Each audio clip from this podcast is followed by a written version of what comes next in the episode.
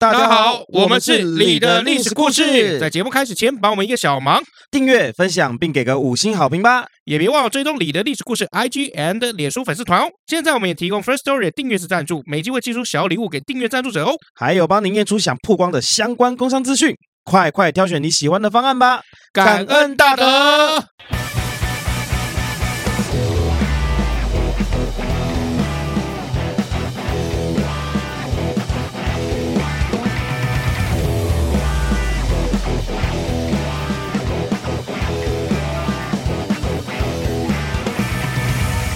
到你的历史故事，我是尤忠，我是 Max 老麦。我们今天要来一个非常非常夯的话题啊！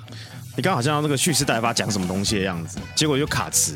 那对，你是不是没准备好啊？没有啦，就是啊，不录了，不录了，这么快就不录了吗？搞什么东西？不录了，没有啦，奶哥是吧？奶哥吗？啊，你今天是要带来什么样的故事啊？啊，我们今天来聊一个古代有没有 AI 啊？古代有没有 AI 啊？有没有 AI 啊，或者 AI 机器人之类的？应该是没有吧？没有吗？那机器人是近年来发展的东西啊。呃，你说的也是。对啊，那如果你说 game 就打电动的话，确实是有这种东西，嗯、但都是那种比较末世路的感觉。末世路，末世路的感觉。Cyberpunk。对，就是比如说那种二零二零一百年之后那种感觉，你知道吗？嘿嘿嘿你讲，我知道，机器猫小叮当，哆啦 A 梦。所以古代有吗？有 AI 吗？其实有。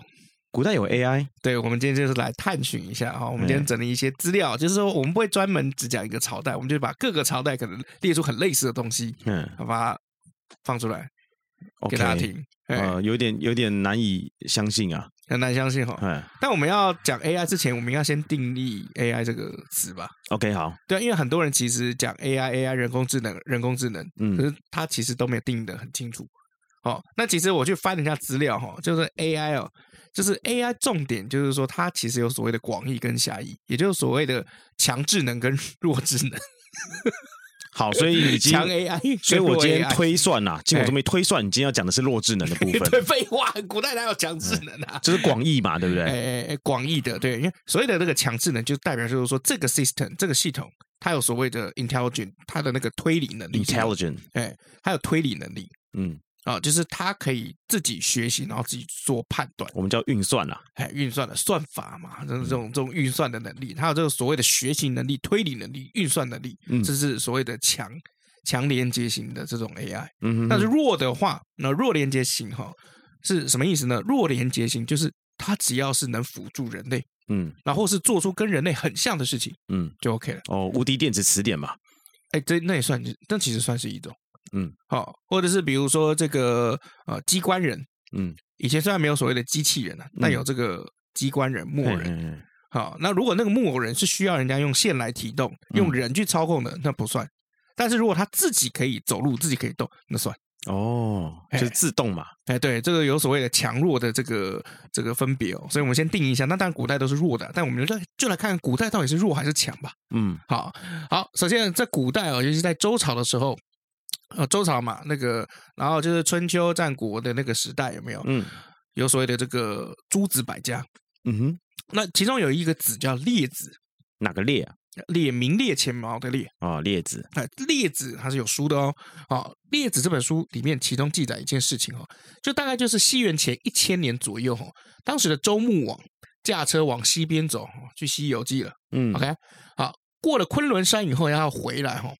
那回来的途中就碰到一位就是身怀绝技的这个工匠，嗯，工匠 master，嗯啊，这个工匠 master 他的名字叫做偃师，偃师啊，哎偃啊，这个偃或是偃都可以，偃旗息鼓那个偃啊，哎偃，不过是一个人字旁哈，偃师师傅的师哈。那这个验师呢，他基本上他就跟墨子还有鲁班一样，哦，他是属于手很巧的那种人。很会画设计图，很会设计东西，很会手工啊！怎么了吗？很会做一些手工啊，手工艺啊。是好，这个偃师哦，非常善于制造各种机关跟器械哦。所以这个偃师就看到周穆王的时候，他制造了一个机器人给周穆王。哦，一种零零七的概念啊，阿发。哎，对，而且这个机器人是拿来干嘛的？他来唱歌跳舞的。啊，机器人唱歌跳舞，唱歌跳舞，哎，修两功夫猴哎，这不是机器人啊！哦，对对对，反正就是唱歌跳舞了，而且唱起歌来哈，那个音色完全合乎音律啊，嗯，也不会走音啊，嗯，pitch 也很准啊，节拍也对得上，哎，跳起舞来的时候也完全合乎节拍，千变万化，就像真人一样。啊。所以周穆王呢，就让自己的这个妃子哦，就一起过来来看这个机器人的表演。啊，那表演快要结束的时候，机器人突然还眨眼睛，做出挑逗周穆王嫔妃妃嫔妃子的这个举动。嗯，哎，就是还给你抛一个媚眼。嗯，哎，对，然后周穆王这时候看到以后就非常生气。哎，我的马子你也敢抛啊？哎，不是不是不是，他说你这个根本不是机器人，你是不是其实里面是一个真人？你是拿真人来糊弄我说这是一个机器，所以勾引大嫂是可以的，但是你不能糊弄我。哎，对，是这个意思吗？对对，周穆王脑子有点奇怪。OK，好，不过没差，周朝很多这个王的那个 脑子都蛮奇怪的。好，那他就怎么样？他决定啊，下令要杀掉晏氏。嗯，好，那晏氏就非常害怕嘛，要被杀掉了，所以就当着周穆王的面前，把这个机器人给拆散了，展示给周穆王看。嗯，哎，那这个机器人原来真的是用木头啊、皮甲。漆啊，然后还有一些胶啊，哦，去制作的而成的哦。可是它的肝、胆、心肺、脾肾、肠胃的这些五脏六腑，居然是都有的。嗯，哎，他他反正他是做的那些形状了。哦，OK，而且怎么样呢？真的嘞？对啊，而且还像什么筋骨啊，然后牙齿啊、头发啊、关节啊、五官，样样具备。嗯，全部都有哦，就跟真人没什么太大的差别。好，那那个结构的精细的程度，就让让人家很赞叹嘛。所以周穆王就怎么样，就开始手贱，嗯，拔里面的那些内脏，嗯哼。哎，那当周穆王试着拿掉这个机器人的心脏以后，机器人的嘴巴立刻就不会说话了，嗯，哎，然后再拿掉他的肝脏了以后，他眼睛就看不见，嗯，哎，再拿掉肾脏了以后，他就不能走路了，嗯，哎，所以周穆王这个时候才赞叹到，就是说啊，原来人的机巧程度啊。这个精巧程度啊，是可以感天上帝的，嗯啊，就可以赶上就是神呢。但他觉得这些事情是神做，呃，确实啦，以那个时候算是蛮进步的啊。不过我也蛮想看看，就是真实情况到底长什么样子啊。真实情况我也很想看，但是抱歉，你现在看不到了。为什么？没有人画吗？没有人画，他就是写在那个列子的这这个故事里面。嗯嗯嗯，对，古代是有这样子的记载的故事哦。嗯，哦，所以由此可知哦，这个 AI 智能机器人。是在古代的时候是有被记录下来的，那没有画出来啊，没用啊。呃，对了，对啊，但是问题是你不要那么苛求嘛。它古代已经能记下来，能保留，是埋埋在那边那么多年，能保留下来已经很不错了啦。哦，好啦，好啦，好啦，好啦。对啊，你看那个西方有很多那个什么沙沙皮纸啊，什么沙草纸那些有没有？那嘛都是缺块、缺块、缺块的。这个还有文字记录不错了。不要跟人家比较嘛，我们自己要做好啊。对啊，而且你知道吗？像你看这个验尸做做的这个。呃，机器人的嘛，比我们办公室外面那个大厅躺的那台那个那个扫地机器人，我看就觉得好多了。那扫地机器人他妈真智障哎！那扫地机器人就是我那天很神经病，就是我一进来的时候，我就听到有东尼在叫，他就哔哔，然后过一段时间，我想说什么声音，然后过个三十秒又哔哔。然后又过个三十秒，又哔哔，我就觉得很烦。嗯，好，结果一看，哦，原来这个扫是扫地机器人的声音。然后它被那个桌子下面的电线缠住，嗯，所以它不能动，所以它就在那边哔哔。嗯，他求救啊，没问题啊。对啊，我就把它拿出来，然后再按一次，然后它就重新再扫一次地。嗯，对，那那个扫地机器人就是虽然看似好像蛮聪明的。就是他在扫地的时候，他会去侦测前进后退啊，然后如果碰到什么障碍物，他会移开，然后再想办法移开了以后，然后再扫一次。嗯，哎对，但是碰到电线就没辙，那没办法啊。对啊，而且听说啦，有养动物的人家里其实很讨厌扫地机器人。哦，因为如果你狗狗大便，那扫地机器人就不会管那个大便，就会你会发现，就是你回家了以后，你家所有的地方都是大便，就全部都拖过一遍。嗯、啊，没办法，目前就还没有出这个大便的这个扫地机器人嘛，对，对不对？对。然后你看尿尿，也是整家全部都是尿。原本你是想说那一块擦干净就好了，嗯、结果没有，是不不好意思，你全家都是尿，所以要教嘛。对，要教扫地机器人还是教狗？当然教狗，扫地机器人能教吗？可以更新韧体 啊。好，那如果你觉得以上的这个故事哦，就是只是单一事件的话，那你就错了，因为接下来也有严格的学术记载，都有记载到类似的事情。嗯，首先，你有没有听过一个成语叫做“始作俑者”？有啊。好，这句话是出自于孟子，在孟子的《梁惠王》里面记载说：“仲尼曰：‘始作俑者，其无后乎？’”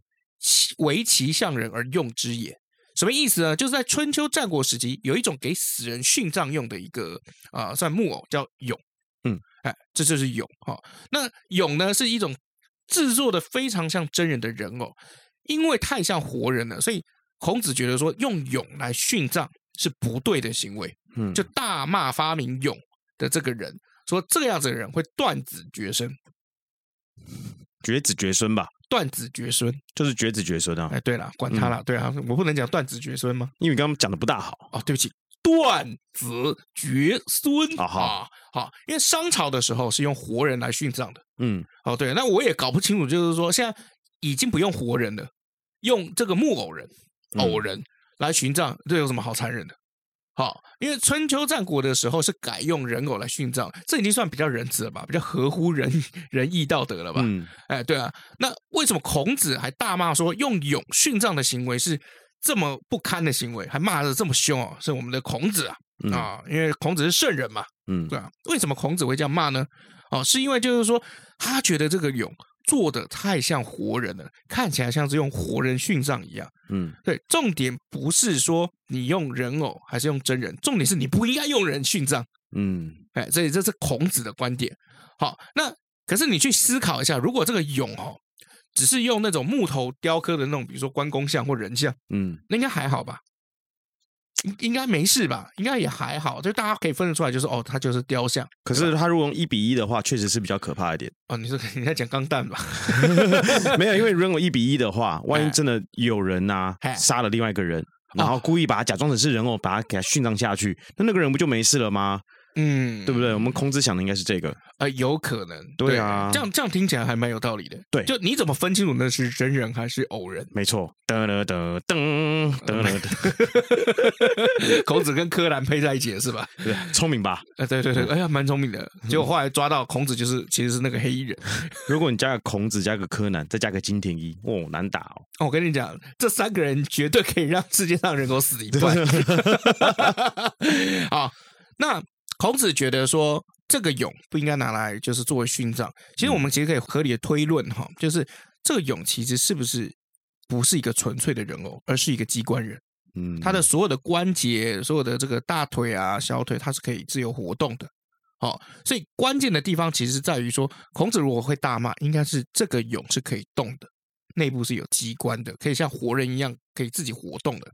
所以，其实很多人在怀疑，就是说，始作俑者的这个俑哦，是不是古代黑科技去做的智能机器人？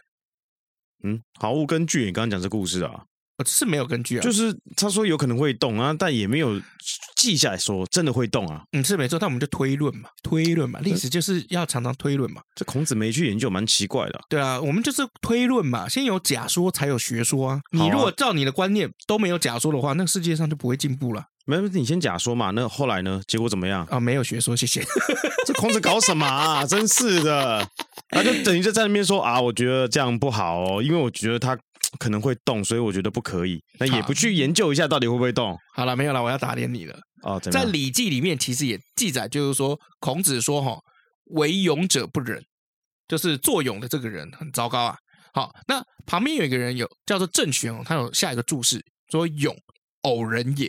有面目机关，有似于生人，什么意思呢？就是俑其实是一种人偶，五官俱全，身上还装着机关，启动他身上的机关以后，他就可以像活人一样活动。嗯，所以其实还是有跟有被记载下来了。我一直脑袋中一直在想，就是那个木头人在那边走来走去、欸，哎，嗯，我脑袋中在想这个、欸，哎，对啊，是吗？他们就只。他们就 AI 智能机器人，蛮灵异的哦，很灵异吧？对啊，哎，对啊。但是古代就是有记载这些东西下来，嗯嗯嗯哦，而且不是只有这个郑玄一个人讲哈，像比如说黄侃书哦，也曾经讲，就是说机械发动踊跃，故谓之勇也。嗯，嘿，然后另外一个人也曾经有讲过，科目为人而自发动，与生人无异，但无性灵之事。嗯，就虽然他会动，但是他没有智商了。OK。哎，对，没有感情啦，没有智商啦，没错，只会走来走去而已。没错，所以你知道吗？始作俑者的这个俑，其实是一种会动的机器人。嗯，哎，好，哎，所以，所以其实广义上来讲，因为我们刚刚前面有下定义嘛，广义上面来讲，它这种弱连接来讲，算是一种弱性的这种 AI。那这样西方的真的比较强哎。啊，怎么说？西方的就有智慧又有感情啊。不好意思，多久以前啊？这是多久以前的事情啊？你看那个小木偶啊，哎，怎么样？小木偶就有感情啊，爷爷，然后鼻子还会变长，对啊，鼻子，对啊，会自我生长哎。我告诉你，这个童话故事跟史史史实是不一样的，好吗？我现在就像现在你讲这个蛹，我觉得像人那个童话故事啊。但是这个就是真实的古文记载嘛，对不对？好，那反正就是春秋战国时期的贵族，不但喜欢看到这个蛹动来动去，还喜欢死了以后，嗯，哎、呃，自己这个上天堂了以后，还可以一天到晚看到这个俑动来动去。所以他们会就自己死掉的时候，会就是把俑一起当陪葬吗？嗯，对，哦，对他们就怕说死了以后寂寞嘛。嗯哼，对，所以就是这样。好，所以在周朝的时候，我们就已经看到，就是说中国有做这种机关人的这种能力。哎，那这样子的话，会不会有这个情趣娃娃啊？哦，情趣娃娃，哦，就是有人就是对俑上下其手啊。然后亵渎俑这样子，我我觉得是这样啊，会不会有啊？我不清楚，嗯，但是你有对过木头打手枪过吗？不是，因为在没有嘛？有没有？回答我有和没有就可以了。没有，好，那就好。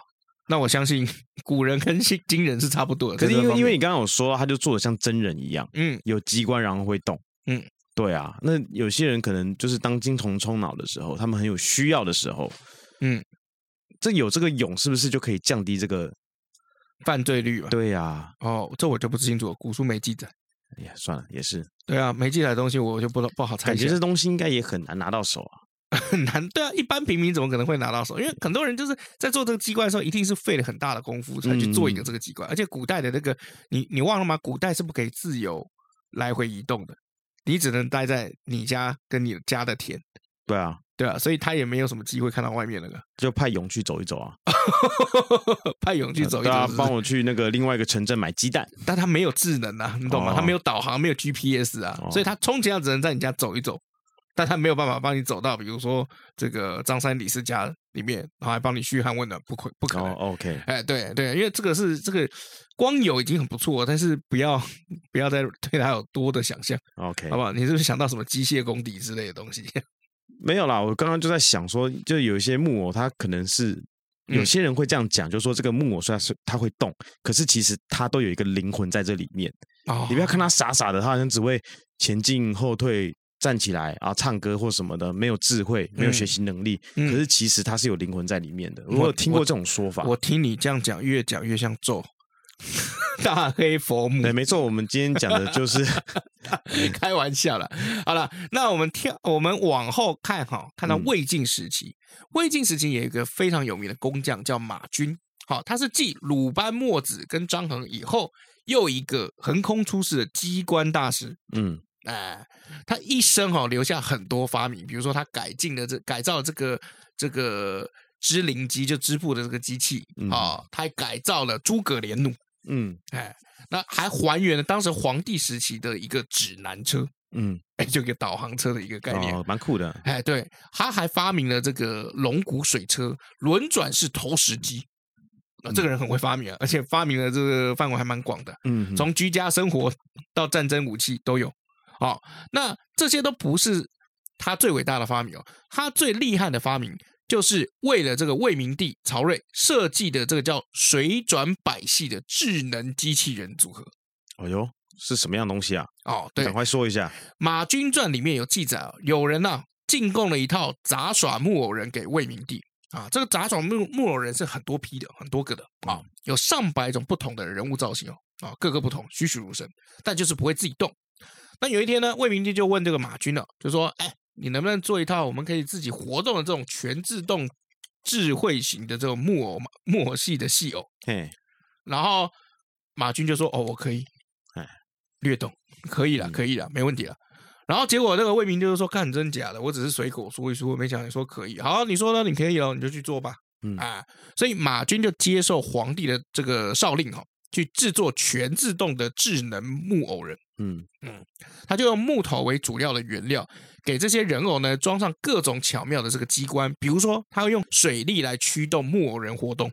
嗯嗯，完成了以后呢，这一批木偶人里面就出现了什么？首先有自己唱歌跳舞的这个女乐的人偶，嗯啊，还有怎么样打鼓吹箫的这个器乐人哦。嗯，你看你又想歪，刚刚讲手工说我想歪，现在讲这个吹箫你就想歪。我没在笑这个，那你在笑什么？你自己讲吹箫干嘛？呃，他上面讲吹箫，没有说你自己笑吹箫，我我在笑别的啊。你刚刚笑，那你刚刚笑什么？我笑他很有趣啊，搞了这么一套，就让我想到我在收集玩具也是一整套啊。啊，也是哈。对啊，还有丢球的，然后执剑的，啊，走走钢索绳索的，嗯，啊，还有翻跟斗的。总之就送了他一整个马戏团啦。啊，当然，然后每个都是智能机器人这样。嗯嗯嗯。哎，对，然后呃，他们在做表演的时候，哦，不是说哦，就是就是很机械的这种，全部一家一起动诶。没有，他们会相互配合的哦。这个是这个还有走位的，嗯，像舞台真的舞台的那种马戏团一样，还是会走位的。好、嗯哦，还有怎么样呢？就是各种不同的，比如说人偶，再比如说捣米、磨面、斗鸡，嗯，就是这些人偶真的看起来就像真的人会干的事情一样，嗯，好、哦，所以 他发明了这一套整批的全自动智能的马戏团。就在大家的这个办公室里面这样 跑来跑去，这样，嗯嗯，哎对，然后让当时的百官哦哦看得眼花缭乱，因为大家都觉得就是说，我靠，他你是让这些东西都活起来嘛？这是有太神奇。那如果真的有这些东西，为什么机器人现在才发明啊？你不觉得很奇怪吗？我觉得机器人不是现代的发明，而是现在的人呃可能用了比如说西方或者近代的科学理论，然后我们再改进的。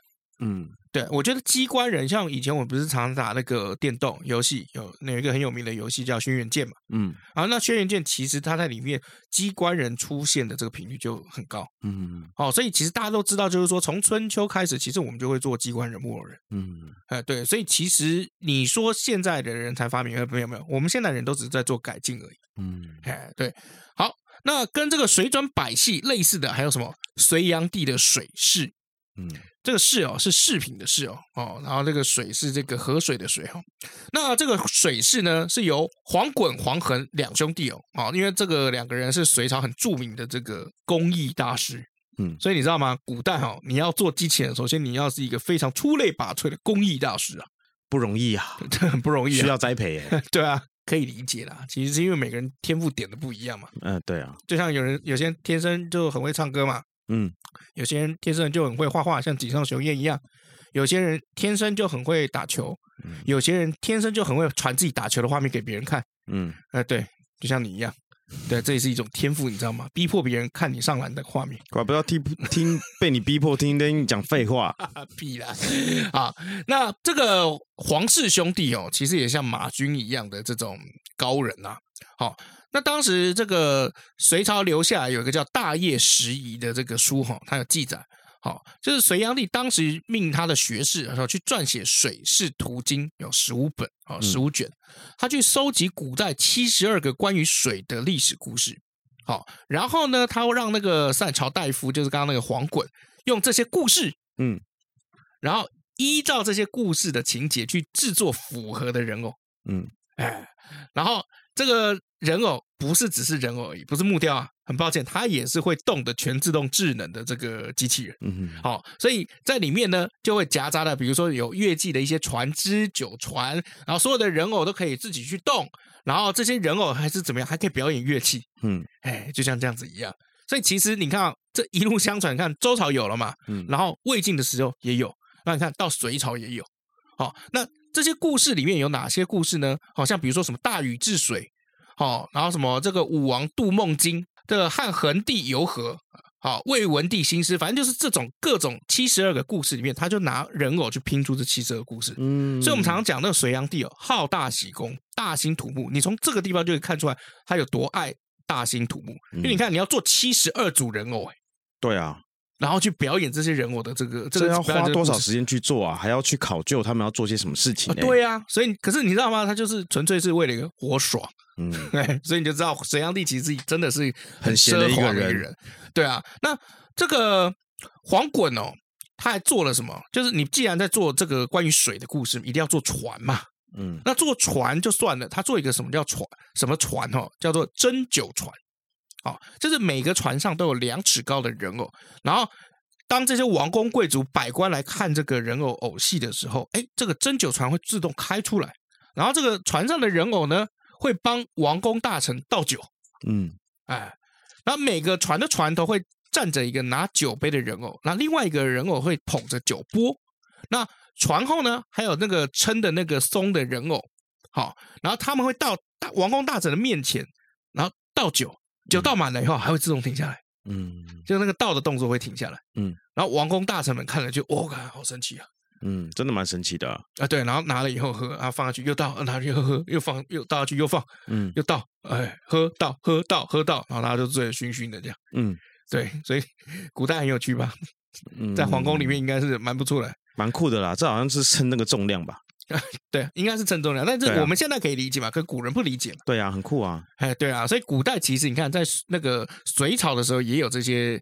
这个机关哦，而隋炀帝本身对于机关有没有就很痴迷，他就是很喜欢这些机械机关类的东西。好、嗯，所以他重用当时的我们刚刚讲这个皇室兄弟哦，他还做了什么？就让人家造了一个殿，叫观文殿。观文殿是什么呢？观文殿是隋唐时期洛阳紫微城里面的宫殿建筑哦。好，在仁寿殿的北边，在这个殿前面有书室。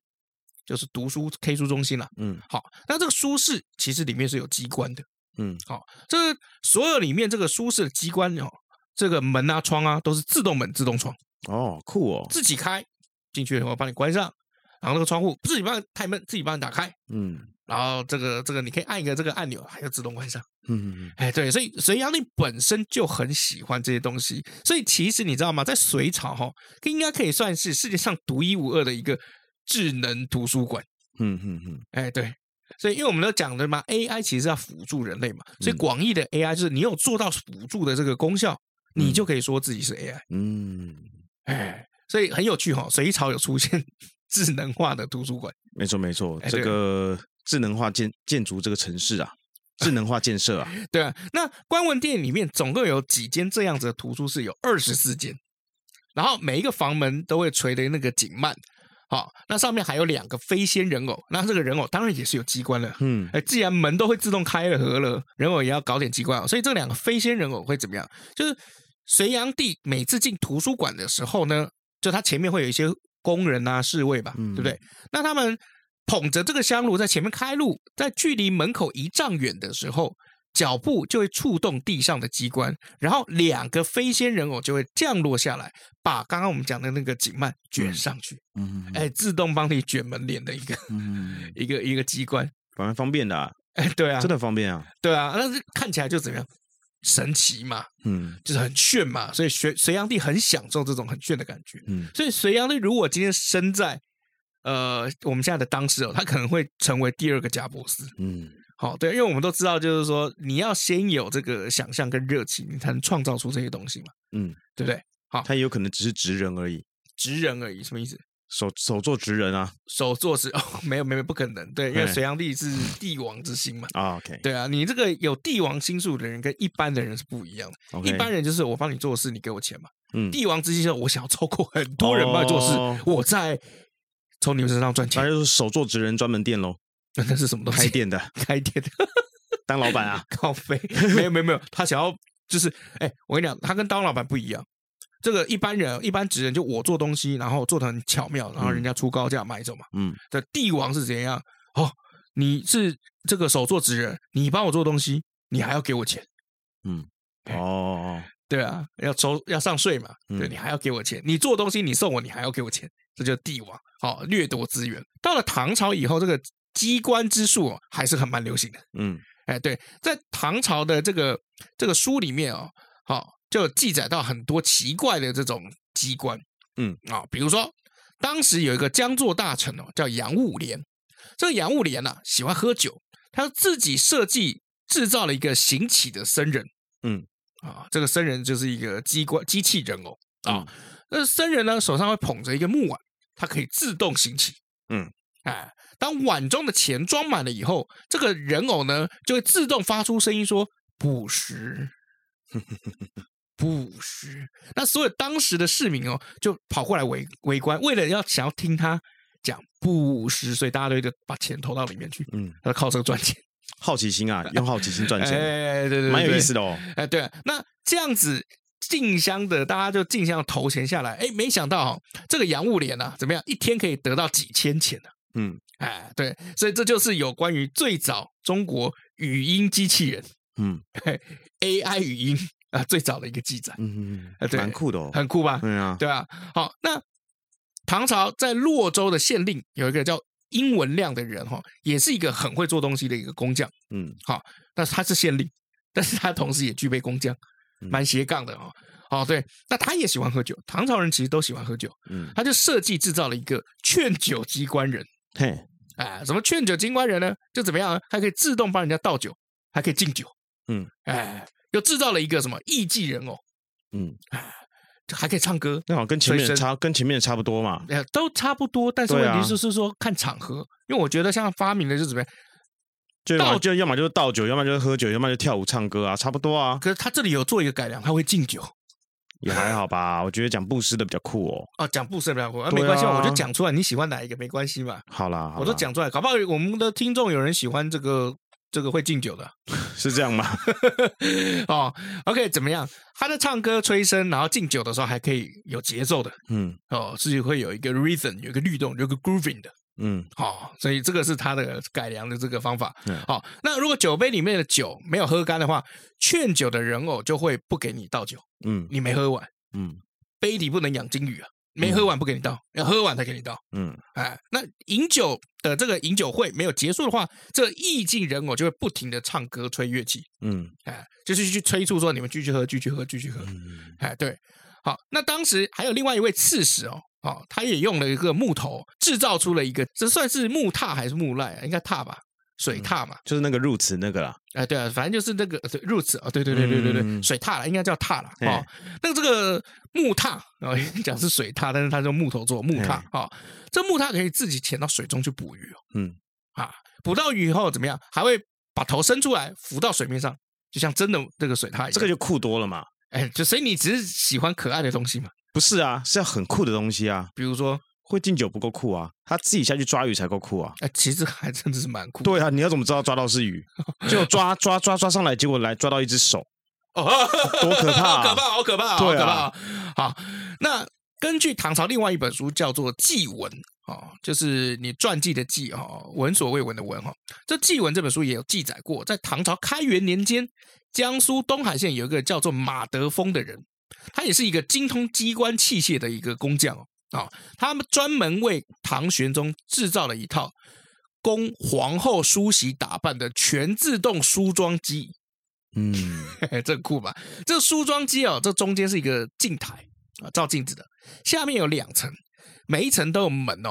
那当皇后要梳洗的时候，她就会打开这个镜夹，以后妆台的门会自动打开，就会有一个木偶的妇人拿着梳子从妆台出来，然后你就用，那用完了以后。再他会再拿回去，然后呢，因为有很多手拿什么胭脂啊、水粉啊、眉黛啊，然后沾花的这些就是化妆用品的人人偶出来，啊、嗯，帮你化妆打扮。哦，好像那个仙女教母哦，仙女教母，仙女教母啊，就是那个童话故事里面仙女教母啊，她挥挥她的那个魔杖啊，然后就会有那个很大的化妆台出来，然后开始帮你那个化妆啊，然后让你去参加晚会啊，这种感觉，甚至很像那个就是那个 Cinderella 嘛。嗯，对啊，很像那种感觉。对啊，对啊，呃，对，但当时的这个记载哦，就有记载，就是说这个有这个全自动帮你智能帮你化妆的梳妆台，嗯，梳妆机啊，哦，那这个化完妆了以后呢，这些人哦会把这些化妆用品收进妆台内，嗯，哎，然后这个收进去以后，这个台门以后自动关闭，嗯，还恢复原样。啊，酷，哎，后来这个马德峰因为做出这个东西哈，但是他有没有受到唐玄宗的重用呢？没有。哎，他就怎么样？伤心啊，隐姓埋名啊，就是潜心去修他的道了。嗯、因为他觉得做木偶人都没有用，皇帝都不爱我。嗯，哎，对啊，明明我做开发一个这么酷的东西，全自动梳妆台。嗯，这开什么玩笑？那其实很有商业价值吧？嗯，对不对？但是不是每个人都买得起？哎，能够买的就那几个人，还有还能还能怎么样？那你可以卖贵一点啊，就卖贵一点，就只有那几个人买得起啊。反正开元年间，大家大家都都都很有钱，就卖贵一点嘛。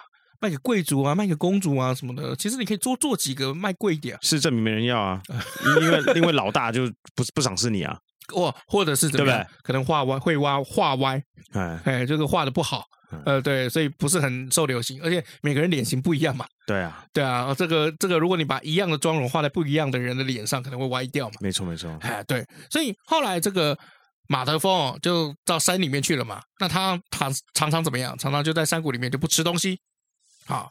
然后后来到开元末年的时候，他出山了，为当时的霍县的县令哦制造了一个这种机关，叫做九山。嗯，又是喝酒的一听，嗯，有那个酒山是怎么样？在一个木盘里面，这木盘里面就是怎么样？下面有个大乌龟，就拖着这个盘子，就顶着这个盘子在游泳。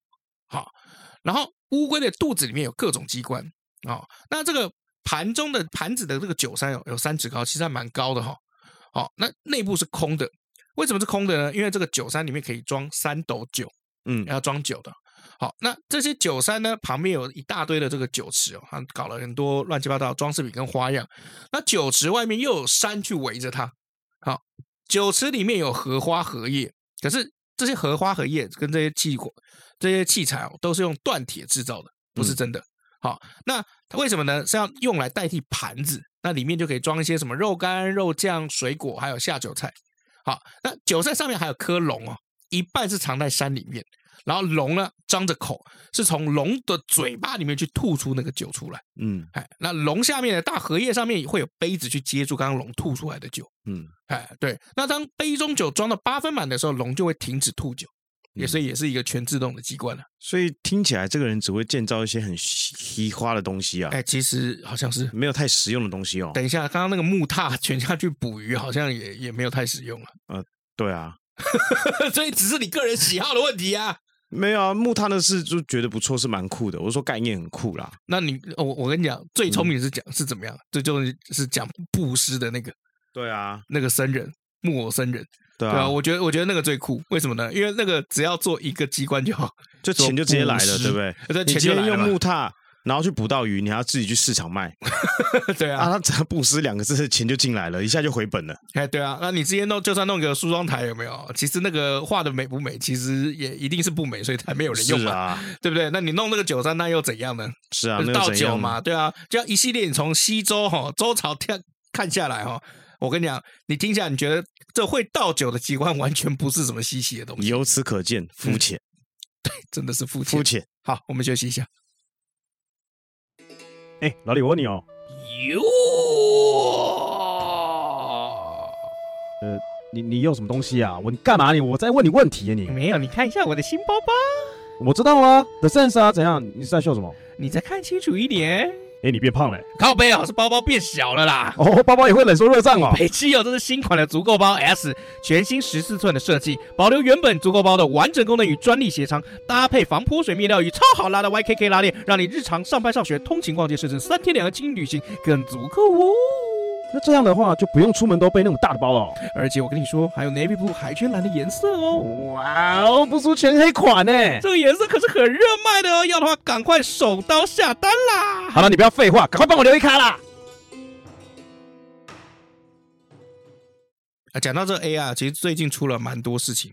我们的吴淡如，淡如姐啊。嘿，因为我跟他是真的有见过面、聊过天啦。嗯，对啊，那他前一阵子不是出了这个事情？这个新闻你知道吧？我知道什么画画的嘛？哎，对啊，就是吴淡如上传了一个图，就是、淡如姐，你不可以直呼人家叫吴淡如，是淡如姐。我们现在评论一件事情是可以指名道姓的，不行。好，尊称淡如姐前日 前几日上传了一个 AI 的这个绘图，他就声称说这个是他用 AI 画出来的东西，就被被骂爆。嗯，嗨，对啊，然后骂这个新闻你知道吧？呃，我知道被骂爆，但是我不知道怎么被骂。哎，就是人家说你不能说这个是你用 AI 你自己画出来的东西，那要怎么讲才是正确的？后来有专家跳出来说，你不可以，你的确你讲说你用 AI 绘图画这个东西有争议。嗯，哎，那你可以说用 AI 生成，智能生成这样可以。其实。后来好色龙啊，就有一个很有名的这个粉丝团叫好色龙，他贴了一张就是很好笑九宫格的图，他有这个所谓的这个广义跟狭义的这个所谓就是 AI 的，比如说最广义的有没有？哎，就是你有用到电就算，被雷打到算 AI，嗯，算 AI 绘图这样。所以其实我觉得他说用画也没有什么特别的意思啊，他只是用个动词放在那边啊。他就是用错了，他就是不认识老麦了。老麦一天到晚都在用错词啊，对啊。他要认识老麦的话，大家哪会斤斤计较那么多啊？对不对？对啊，可能卖的卖的不是淡如姐，骂的是我啊。对啊，没有不会有人骂你，你很多人会笑你。哦，没关系，给你们笑啊。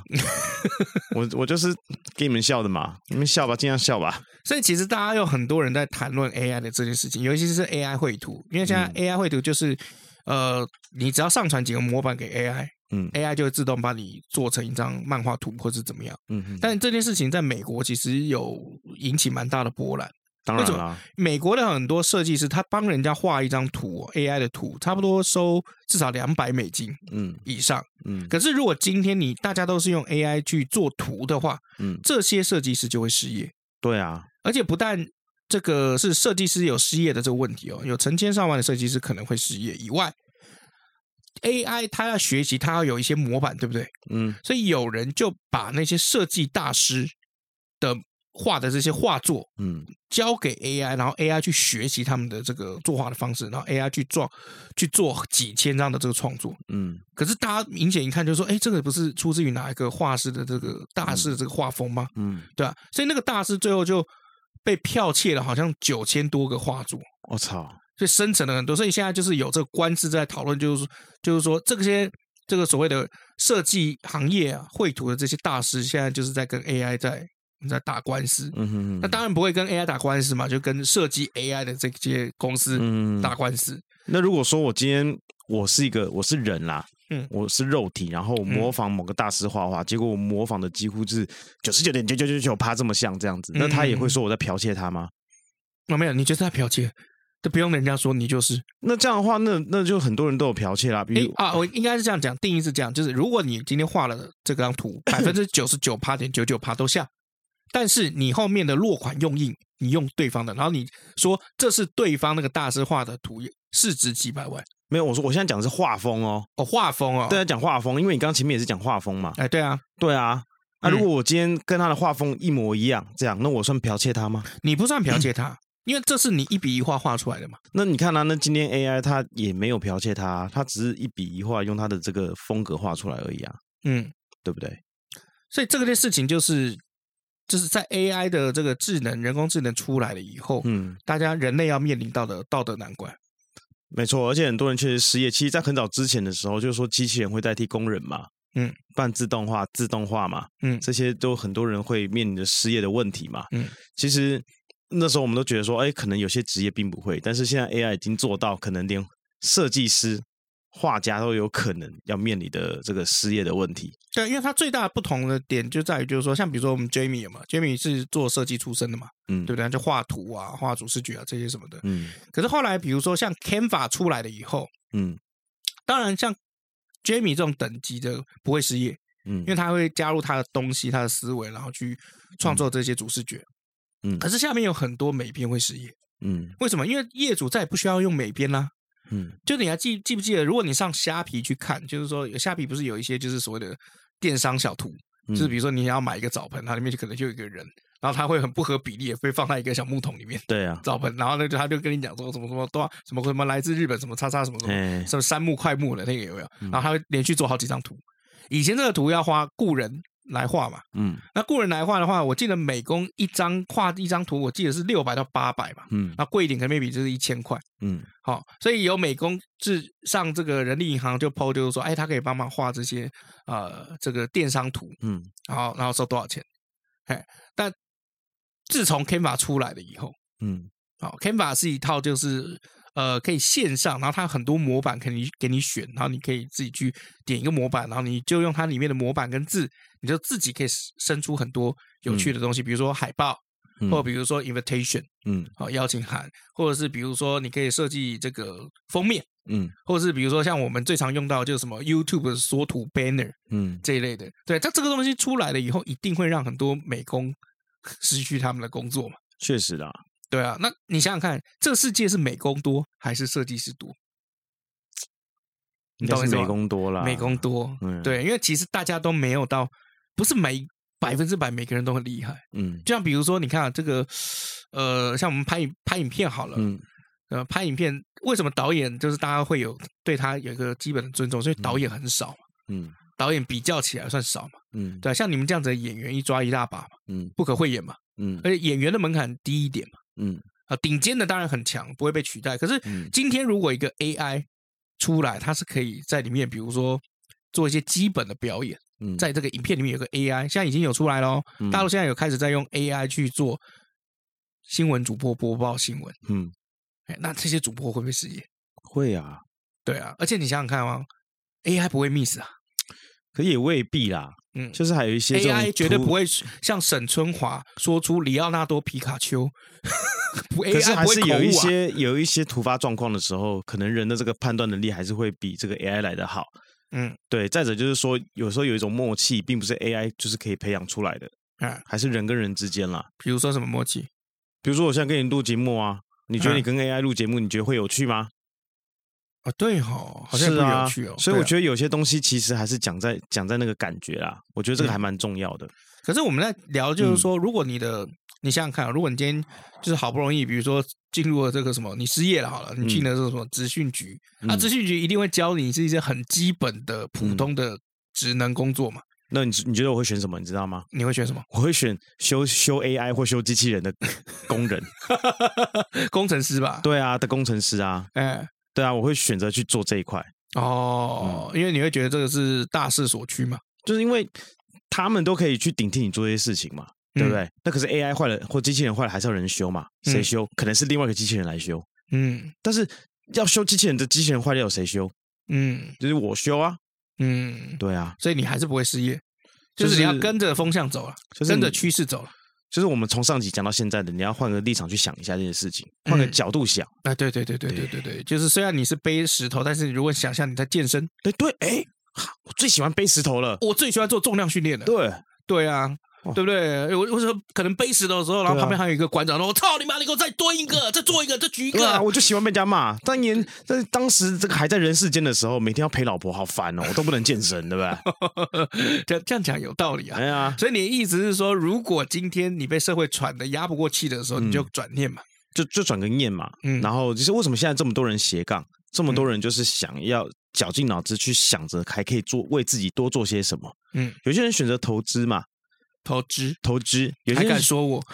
有些人选择投资，哎，有些人选择诈骗，有些人选择学去学新的这个技能，技能。对不对？像我一个朋友，他最近就在看书啊，嗯，他要学一个新的技能，要代书。代书哦，这房地产的那个，呃，不是，就是有时候会帮你去跑一些资料啊，或什么的。都会有那叫秘书吧？不是秘书，一些专门的人，公部门的资料。呃，不是不是，就是有时候，比如说你这个好，比如说房子好啦，或者是一些文件啦，或者报关行啊，有些要送文件的，这都要人去去跑的，他就会去做。这不叫秘书吗？对，Jamie，这不是叫秘书吗？这不叫秘书，这不叫秘书。代我我知道的，我知道的代书应该是说，虽然去跑文件，可是他面得面对公部门。嗯，它是有公部门有一个管辖的范围，不过它的它主要的部分是在房子那一块了啊，那就是没问题嘛，那就是房地产代书啊，刚拍完呢，它可以做很多啦，对啊，对啊，对啊，对啊，只是说呃，一般来讲，就房仲不需要有代书的这个资格，只是说你有代资代书的资格在身上，你可以帮你的客户去处理这些这个房地产房买卖的这个一些业务，对，所以我们所以转回来就是说，就每个人就是靠着自己不同的方式。哦，为了让自己可以更富有嘛，过得更好嘛，转个念嘛。对，就像比如说，我之前以前曾经采访过某任，就这个大型车商的这个老板，嗯，好，那那他那个时候也面临到就是说，哎，AI 这件事情会不会让很多人失业？他的答案是说不会。他说以汽车的这个工业为例，其实 AI 出来了以后，有这个汽车产业反而需要雇佣更多更多的人手。嗯，为什么呢？比如说今天这个汽车里面有这个智能系统，嗯，有这个所谓的，比如说像特斯拉好了，它有这个所谓的很多这个摄像头，或者是现在车子不是很多顶配都有一个什么三百六十度的这个摄像镜，嗯，就是镜头，然后你就可以去拍你就是车子周边有没有有没有一些三宝，嗯，什么快要擦撞了，或者怎么样。好，或者是比如说去看，比如说你前后左右的这个车况，他说这些东西都是需要高度的人力去把它对出来，这不是只有 A，就是 AI 能做到。因为 Nokia 说过啊，科技始终来自于人性啊。嗯，对啊，然后科技诺基亚就快倒了嘛。没有啦，诺基亚这个回来，诺基亚活过来。但是你知道吗？你讲到诺基亚，你就想想想，我们当时国中的时候，诺基亚那是什么样子的盛况？几乎两个人的手上。就会有一个人拿着跟路上的野狗一样多啊！哦，等一下，有到有到那么泛滥吗？嗯，很泛滥了。然后你看嘛，从那个时候三二一零先开起来，后来三三一零就是神话。对啊，永远几乎每个人都用三三一零啊，没有人会坏过。三三一零真的是一只好机诶。嗯，你以前拿过吗？拿过啊，拿过。你觉得？呃，我觉得它最可爱就是可以换壳。我觉得最可爱是那个贪食蛇很好玩的。哦，我就知道，好像会买 Nokia 的，就是有好像百分之三十的年轻人只是为了要玩那个贪吃蛇。那对啊，玩到那个荧幕满满的都是蛇啊。嗯，对啊。可是我跟你们不一样，你那那时候都去想要拿可爱的什么三二一零、三三一零，对不对？你知道我那时候最想要啊？你知道我知道那时候最想要买的是什么吗？不知道，摩托罗拉。对，呃，不是不是不是摩托罗拉，也是 Nokia 的。但是我那时候想要买八八五零，就是很商务、很老板那种什么金属的壳，这样滑盖滑出来，那是很贵耶。对啊，那是超贵，那是三万。我后来拿拿拿过八二五零，哦，八二五零哦，就是所谓的蝴蝶蝴蝶机，蝴蝶机很漂亮。对啊，很漂亮，而且还蓝光。嗯，那个时候蓝光是一件很炫的事情，很帅，超帅的。而且你知道他那个时候广告拍的有没有？就是在什么水族箱里面，然后那个蓝光亮起来，那个蝴蝶。然后我就想说，哇，真的是。漂亮不行啊，漂亮不行。后来我用过那个毅力性 Ericsson，哎，那个超薄的，啊薄薄的，然后它那个翻盖讲电话的。啊。那我另外一个朋友，红色九幺幺，然后我另外一个朋友是拿那个零到四零到一百只要四点二，金城武那一台鲨鱼机，哎，鲨鱼机拉美。呃，金城武那个时候不是拍一个广告？他说可以声控嘛，嗯。啊，然后不是他对着讲说拉面，然后那个鲨鱼机就自动拨给就是拉面店，嗯，然后后来就是外送那个拉面店，那个时候也觉得好炫的，很酷啊，哎，对，没想到到现在嘛，不值一提啊，现在可以还，现在可以这边一直跟思雨那边玩对话，嗯，然后最近不是都是大家是对那个什么 ChatGPT 是不是？那什么？就是那个 AI 啊，就是 AI 的那个对话跟生成资料生成系统，我不知道那个、欸。你不知道？你知道？我知道啊，就是我我现在写脚本会用它哦。当我要写一些乐色本的时候，就用它哦。哎，偷懒啊？哎，也不是偷懒，就是参考。就偷懒就偷懒啊！参考。我现在想看到，就是说它有什么列出来的资料是我没想到哦。你用 AI 写了个剧本啊？哎，没有，我用 AI 当做我的资料收集器。哎，我不是用 AI 写剧，因为 AI 写的剧本你一定看得出来。哦。你就只是修改个字，他太有礼貌了。修改几个字眼，他太有礼貌了。对，他太有 AI 的东西，太有礼貌了，太太文质彬彬了，所以会人类会分得出来。嗯，就有点像那个恐怖谷理论。嗯，就是一个东西，它虽然长得像人，但是只只要它不是人，你一定可以发现。嗯嗯，对。但是只是说，如果它很接近人的时候，你反而会觉得它有点恐怖。嘿，那就是恐怖谷里。人是可以分辨得出这个东西是不是人为的。嗯，对，人很有趣。嗯，对啊，但其实我我要讲的就是说，这个 AI 其实有一个最大的问题哦，嗯，就是如果 AI 发现，就 AI 会学习嘛，嗯，如果 AI 发现，就是说 AI 本身也可以创造出阶级呢，嗯，我建议你可以去看《复仇者联盟二》啊，嗯，奥创，嗯嗯，怎么样？没看过？我看过啊，对啊，但我忘了，因为我后来发现漫威拍的都差不多。哦，奥创就是 AI 嘛，嗯，对啊。对啊，所以他就是决定要把人类毁灭，对啊，才能创造和平世界啊。对啊，那奥创这个系统其实就是产生了阶级意识，因为他觉得就是说人类在就是自取灭亡的话，不如现在把你干掉。对啊，我讲的就是这个。对啊，所以 AI 当 AI 学习完了以后，他创了所谓的阶级意识的话，嗯，那我觉得那个就是一个很可怕的开始，蛮有趣的哦。不是蛮有趣，我就会觉得很可怕。大家重新开始，他就会发现人类是一个很烂的，大家一起死一死，大家一起死一死。对啊，就像那个啊，Minority Report 的那个东西一样啊，什么？就是那个关键报告啊。哦，关键报报告本里面不是他那个那个母体那个那个 AI 智能机器人，他就觉得就说人类很危险还是怎么样？嗯，对啊，所以其实很多都是这样啦。对啊，你不觉得吗？很多这个就是这种 AI 机器人到后面要。讲的就是说，哦，人类怎么样，怎么样，怎么样，就是为了要保护人类，干脆把人类关起来。对对对对对，就很多电影都剧本都发展成这样，或者要毁灭人类。是啊，哎，所以其实这个像那个机械公敌，其实也是一样嘛。对啊，就大部分都是这样子，无聊，对不对？这样讲讲，其实他们是不是剧本也是 AI 写的？怎么这剧情都差不多啊？无聊。对啊，就三部曲，然后大家就是一人拿一拿一部分这样。对啊，就而且他都会有所谓的什么叫做这个。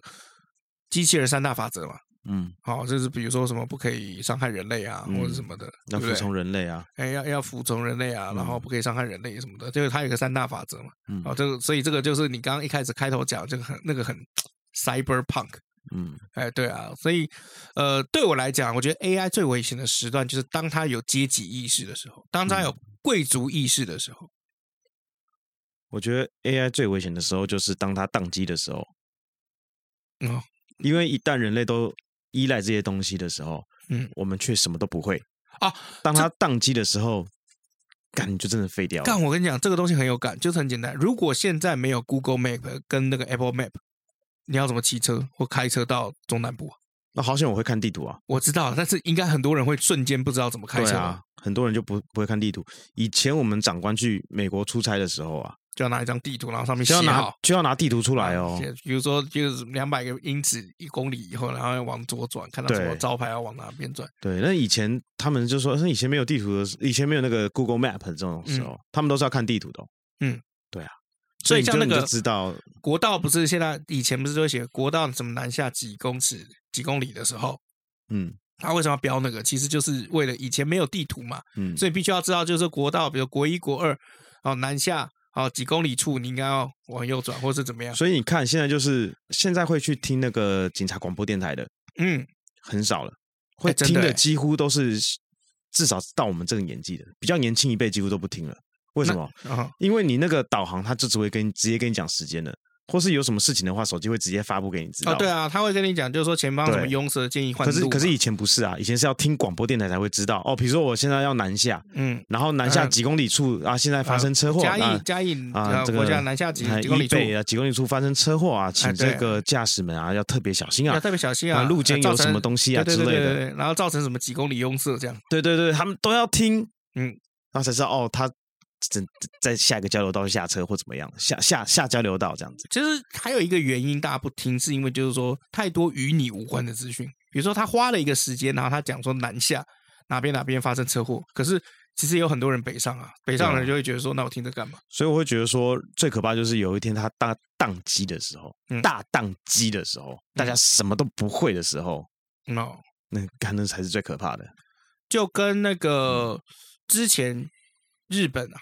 有一部分人是还蛮仰赖那个行动支付嘛，嗯，结果后来当就是日本不是发生什么地震或者什么的，嗯，然后那时候都断电嘛，然后大家都发现说所有的行动支付都付不了钱，因为你根本没电嘛，而且你身上也没钱，对，身上也没钱嘛，所以那个时候大家很多人可能都在什么北海道排队在 ATM 里面有没有，就是提钱，对啊什么的，所以那个时候。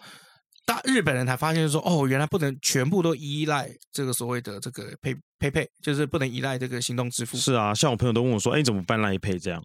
嗯，为什么要办？哎，我也没办呢。对啊，为为为什么要办？我有 Line，我有办那个 Line Bank，但是它卡寄来以后，我就自动等它失效，因为我就觉得就是说我神经病，我存钱进去，我每一笔钱我都要手续费。嗯，因为他等于要从你别的银行的户头汇钱汇进去嘛。嗯。然后你你在里面是，比如说你可能比较方便是什么？就比如说他 Line Line Bank Line Pay 可能可以有你绑什么一卡通绑什么，你可以交一些生活费用。嗯，可是那个东西我别的东西也可以做到啊。对啊，所以我就觉得说，其实好像没有那个必要啊，真的没有必要啊。我后来就这个 Line Bank 那张卡就躺在那边这样，我也没没开没用。嗯，对啊，所以所以其实这个就有时候 AI 好像是想太多了。但有时候蛮好玩的，啊，像我现在用 Siri 有没有？我不是刚，我不是今年才，哎，去年才刚换苹果嘛。嗯，嗯，你知道我最常用的 Siri 是什么功能吗？打电话放音乐？不是，Siri 你在哪里？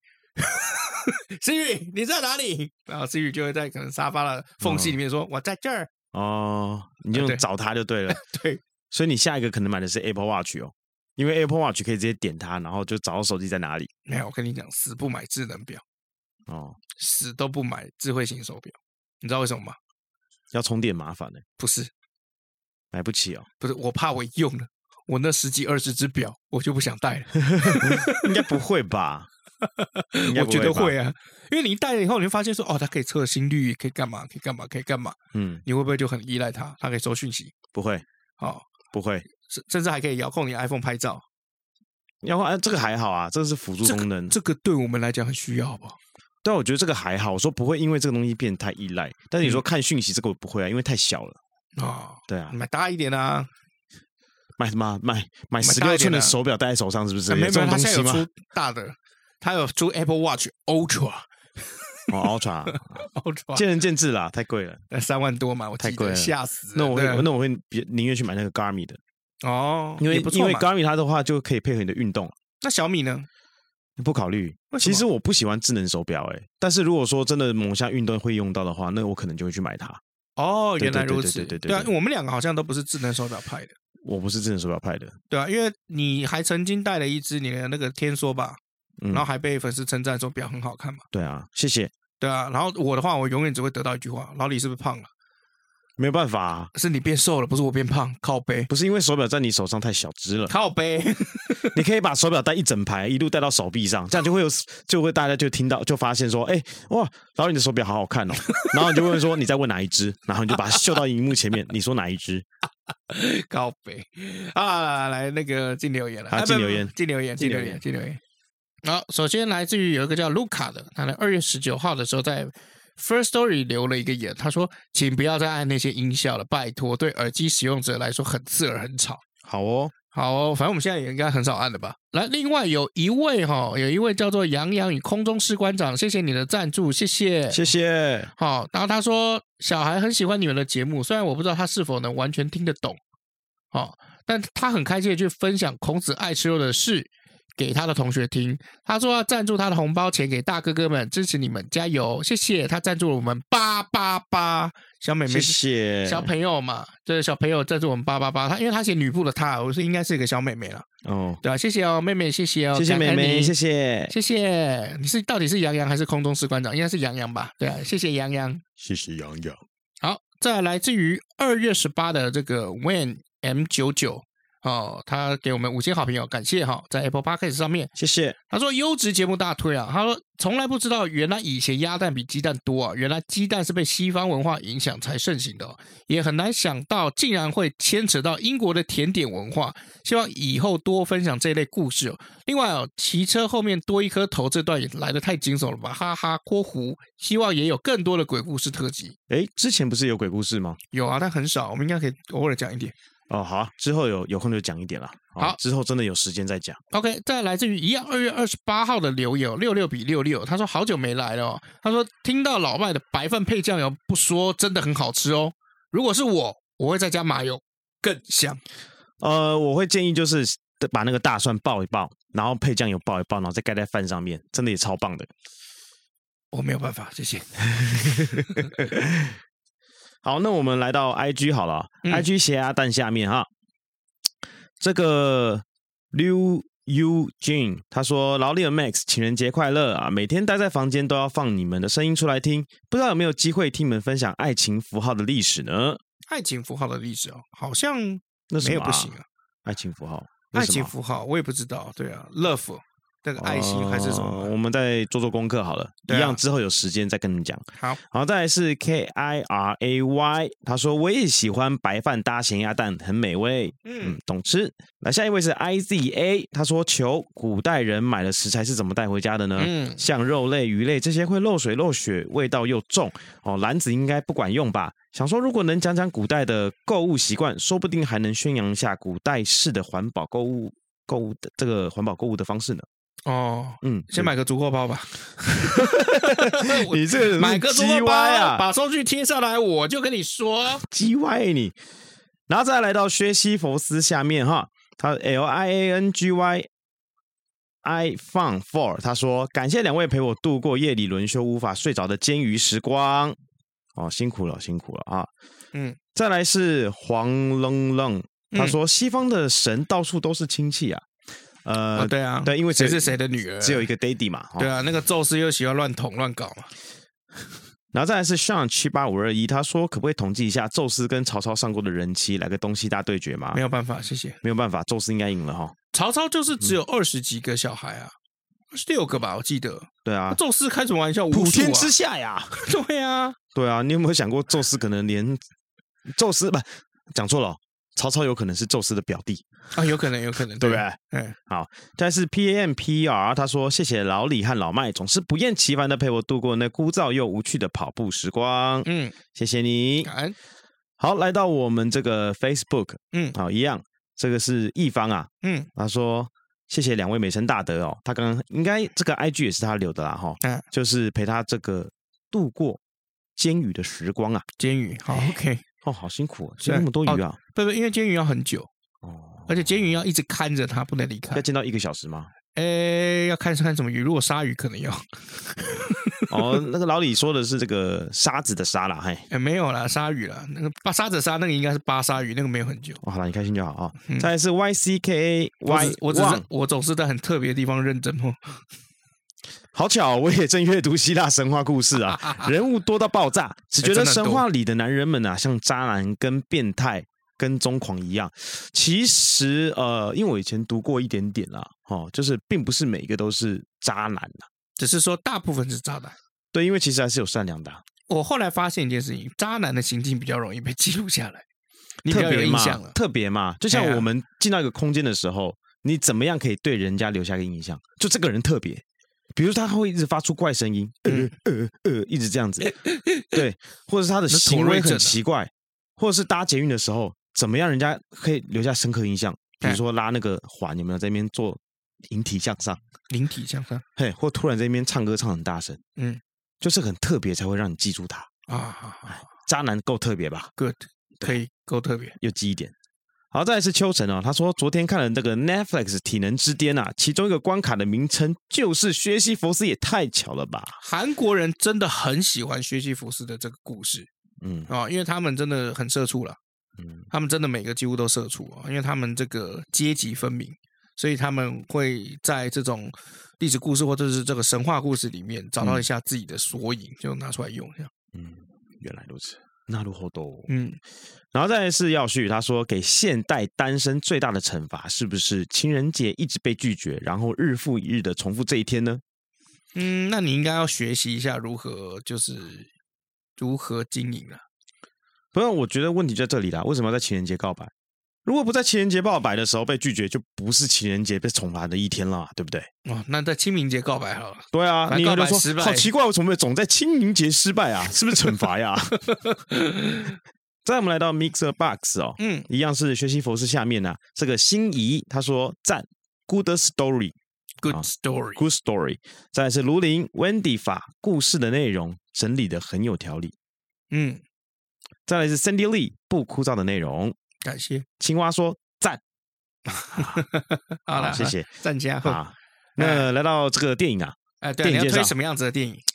呃，其实我刚刚要想要推的电影呢，刚刚有一个听众有讲到，嗯，就是《百人挑战赛体能之巅》这一部，嗯，好，为什么要推这一部呢？这部很屌哦，我们都有看过《鱿鱼游戏》吧？哎，对，就是韩剧《鱿鱼游戏》。那这部呢是有点像真人实境秀，嗯，就是制作单位找了一百个人过来。那这一百个人呢，都是各个领域的佼佼者，比如说有格斗家，嗯，第一名的有摔跤选手，嗯，然后有军官，什么什么什么什么爆破爆破手啊，什么海底爆破手啊，然后还有跆拳道的。嗯，然后还有明星，还有 YouTuber，但这些 YouTuber 是有在健身的啦。啊、哦，健美型 YouTuber，健美型 YouTuber。然后还有什么高山救援队啦、消防员啊什么的，这反正都各个佼佼者。所以来的这些女生跟男生都是帅哥美女，但是身材都超好的。嗯，他们来干嘛呢？他们要来玩游戏。嗯、这个游戏就是赢的人可以拿到三亿韩元。嗯，然后里面的游戏都是考验你的。肌力、耐力、平衡，嗯，那不是说只要用力，还要用脑袋，嗯。嗯，所以他的体能这边，那个体能其实包括智能，有很多对，智慧，你要怎么去去那个？好，皮我就简单讲个其中一个小桥段啊，里面有一个关卡是有一条桥，嗯，好，你要从 A 点把沙子运到 B 点，嗯，好，但是要经过这条桥，这条桥呢目前只有一半。它是吊桥，只有一半，所以呢，参赛者们必须先把桥去把这个路给铺好，嗯，铺好之后，大家才可以轮流去把沙去倒在那边嘛。那通常你要怎么能获胜？就是第一步赶快把桥先铺好，就基本上能获胜的人就这个赢率比较赢面比较大。所以这时候就要用脑子喽。这个队长就很聪明，就是让轻的人先去排那条桥。轻的人哦，去排那条桥轻的比较轻比较好，赶快去弄。剩下的人在下面先弄沙子，把沙子搬到楼梯上面。嗯，对。然后甚至还有还有还有另外一个选手，他就是因为他那个铺那个桥，他下面是用魔鬼粘粘住的，嗯、所以如果你今天跑啊跑太快，为什么那个板子会掉？嗯，那是不是就少了一阶？那就很麻烦。嗯，所以其中有一个他就用爬的，但他爬很快，嗯，爬非常快啊，那队赢了，赢了一大截。哦，对，所以我还蛮推荐的。那我在看的时候，其实我都会觉得，就是你不能，就是你你在看的时候，你不能用常理啊，你不能用常理。哎，对，就是不是说最壮的人一定会赢，哎，并不是这样子，哎，嗯，就是考验这个力与智慧的整合，嗯，所以我觉得很棒。我看的时候都一直看，哇靠，哇靠，这样子。韩国真的做这个太厉害了。对，我大推这一部。那还有再推另外一部最近的一部电影啦。嗯，哦，如果说最近你们的心情呢比较浮躁，浮躁，情绪比较激动，激动，那我建议你们去电影院看这一部《我和鬼变成家人的那件事》。嗯，哦，是我们的国片，就，就你也死掉了。哎，是是一部喜剧片，还蛮轻松的。哎，哦、对，推推荐大家去看一下。哎，OK，好，所以今天推了两部，来推了两部。哎，其中一部叫《我和鬼变成家人那件事》，另外一部叫《体能之巅百人挑战赛》。OK，嗯，好了，如果你对我们的节目有任何抱怨的话，那你就摆摆在心里就好。那如果任何赞美想要抖内我们的话，也不吝你们 伸出你们爱的橄榄枝哦。那因为这个也在节目里面跟大家说一下哦，嗯、就是因为最近我的公司出了一些状况。嗯，哦，可能暂时要先停更一阵子。对，没有错。呃，其实不只是老李出点状况，那我这边的业务量也是在增加，蹭蹭蹭就上去了，蹭蹭蹭就上去了。所以，呃，在这样的情况下哦，嗯、呃，目前真的要再花出时间去做出一集，应该不是说时间，应该我们现在的心力被分割了。对，就真的很困难去。去做周更的事情啦。那我们可能我，我们会先停更一阵子，然后把以前的那些集数有没有，嗯，先把它放上来。然后我自己也会偶尔会录一些小短片，就是那种十分钟的。嗯、然后请约莫给我们一点时间去做调整。是，但但这过程中，如果说哎，真的我们还是有时间可以做，我们就会不定期的。更新上来，所以就是如果说你没有订阅我们呢，你可以退订没有关系，但是不要退追踪我们，不然我们有新故事上来，或是老李做的短故事上来的时候呢，你可能就会错过。没有没有没有，你不能这样讲，不要退订了，不要退订了，拜托 拜托，对的，我还是那个会会努力讲一些故事，只是说就是呃该怎么讲，因为我最近这次也也事情真的是多了，是这个老李不管是内部跟外部啊。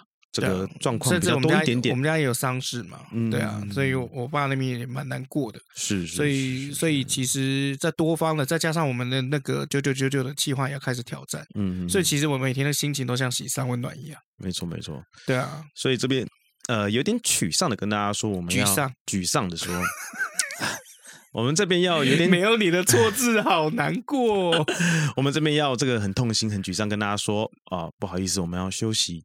一下下，一下下，稍微一下下，稍微一下下，对，那给我给我一点时间，把把我的公司调回正轨，因为我们公司现在其实进到了非常危机的这个状况。是，是嗯，我们不是关频道，大家不要误会，只是停一下下，嗯，哎，把基本盘的事情都给做好，然后我们再把时间出来做这个。那其实，呃，我那天跟老李两个人讲电话呢，也有讲到说，哎，嗯，这未未来规划的时候呢。哎，也有可能把以前的故事拿出来，哎，做成画面，都有、哎、都有可能哦。这我们还在做讨论，所以再给我们一点时间。对对对，那当然，如果你还是愿意支持的话，我们也非常感谢。好意思啊？不是啊，就是不管哪一种支持啊。嗯，对，你好意思啊？你以为我在你心目中就只有钱跟抖内而已吗？是啊。好，我是 没有开玩笑，王八蛋。总之就是在这边跟大家稍微宣布一下，说我们可能要休息一段时间，但这段我希望这段时间不会太长。嗯嗯。哦，然后你给我一点时间，因为我们公司碰到一些状况，嗯，那需要时间调整。我自己个人家里面也有一些状况，然后因为还还要出去旅游那些什么的，嗯，那那个旅游是工作，不是我要出去爽。是，哦，所以他是去爽的，没有没有没有，是真的是工作，真的是工作。你敢说你出国不爽？我出国还好，会不会爽？我一个人不爽。我如果找梅亚或者是什么的爽，这么久没出国了，突然出一下会不会爽？哎，我我告诉你，我忙到我还没有，嗯、我明天就要出国了。去啊！可是我饭店都还没有订，我旅游计划还没写。我、哦、没差啊。对啊，什么叫没差？在飞机上写好就好了。飞机上是有网络，是不是？因为我做星宇，我做虎航，好不好？哦，是哦。对啊，谁叫你没写好？不是，我就忙啊，我连你的讯息我都没看呢。没关系啦，没关系啦，你就是这样啊。好了，所以在这边，所以大家就知道他 真的没时间。这我真没时间，真没时间。对，那因为呃，那我自己本身这边刚刚是老李的部分，那我自己本身的一些工作量，就是我正职的部分的工作量，其实日渐增加了。因为解封了，呃，因为解封了，然后呃，原本该做东西现在可以开始做了，然后再加上公司这边有新的业务呃、嗯、要做，那公司嘛需要永续经营，本来就多增加一些新的业务，对啊，所以呃这边我也要花一些时间跟心力在这个上面。但是节目是我跟老麦的本传啊，嗯、会稍微休息一下。但是如果比如说像 Jamie 还在的时候，有没有有时候把 Jamie 抓过来或娜娜抓过来聊个几句，我觉得还是 OK 的。哦，你现在是想说先跟我讲一下，然后不征求我同意，是不是？因为之前被我骂过嘛，是不是？慢慢把老没差，就反正就把我淘汰掉，没关系啦。好了，大家今天就我最后一集了啊！祝你们好运啊！啊，好了，希望大家一切顺心，然后家人阖家平安。谢谢，我是尤忠，我们很快就会回来了。我是 Max 老麦，我们下次见，拜拜。